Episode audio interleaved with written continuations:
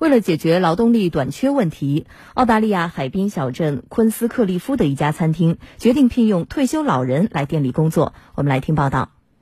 虽然澳大利亚已在去年下半年陆续解除防疫相关限制措施，多地民众生活逐步恢复正常，但对众多餐饮企业来说，劳动力短缺状况依然严峻。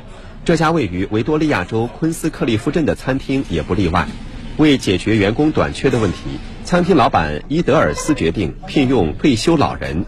为此，他特地印制了四万两千张明信片，并在当地进行分发。明信片上写着：“婴儿潮一代重新进入劳动力市场吧。”他的邀请随后得到了许多退休老人的积极响应，前来餐厅应聘。现在，长期困扰伊德尔斯的岗位空缺问题不但解决了，而且人手还有富余。如今，在伊德尔斯的餐厅里，从后厨到前台，每个岗位都活跃着老年员工的身影。老年员工中，年纪最大的两位已经七十四岁。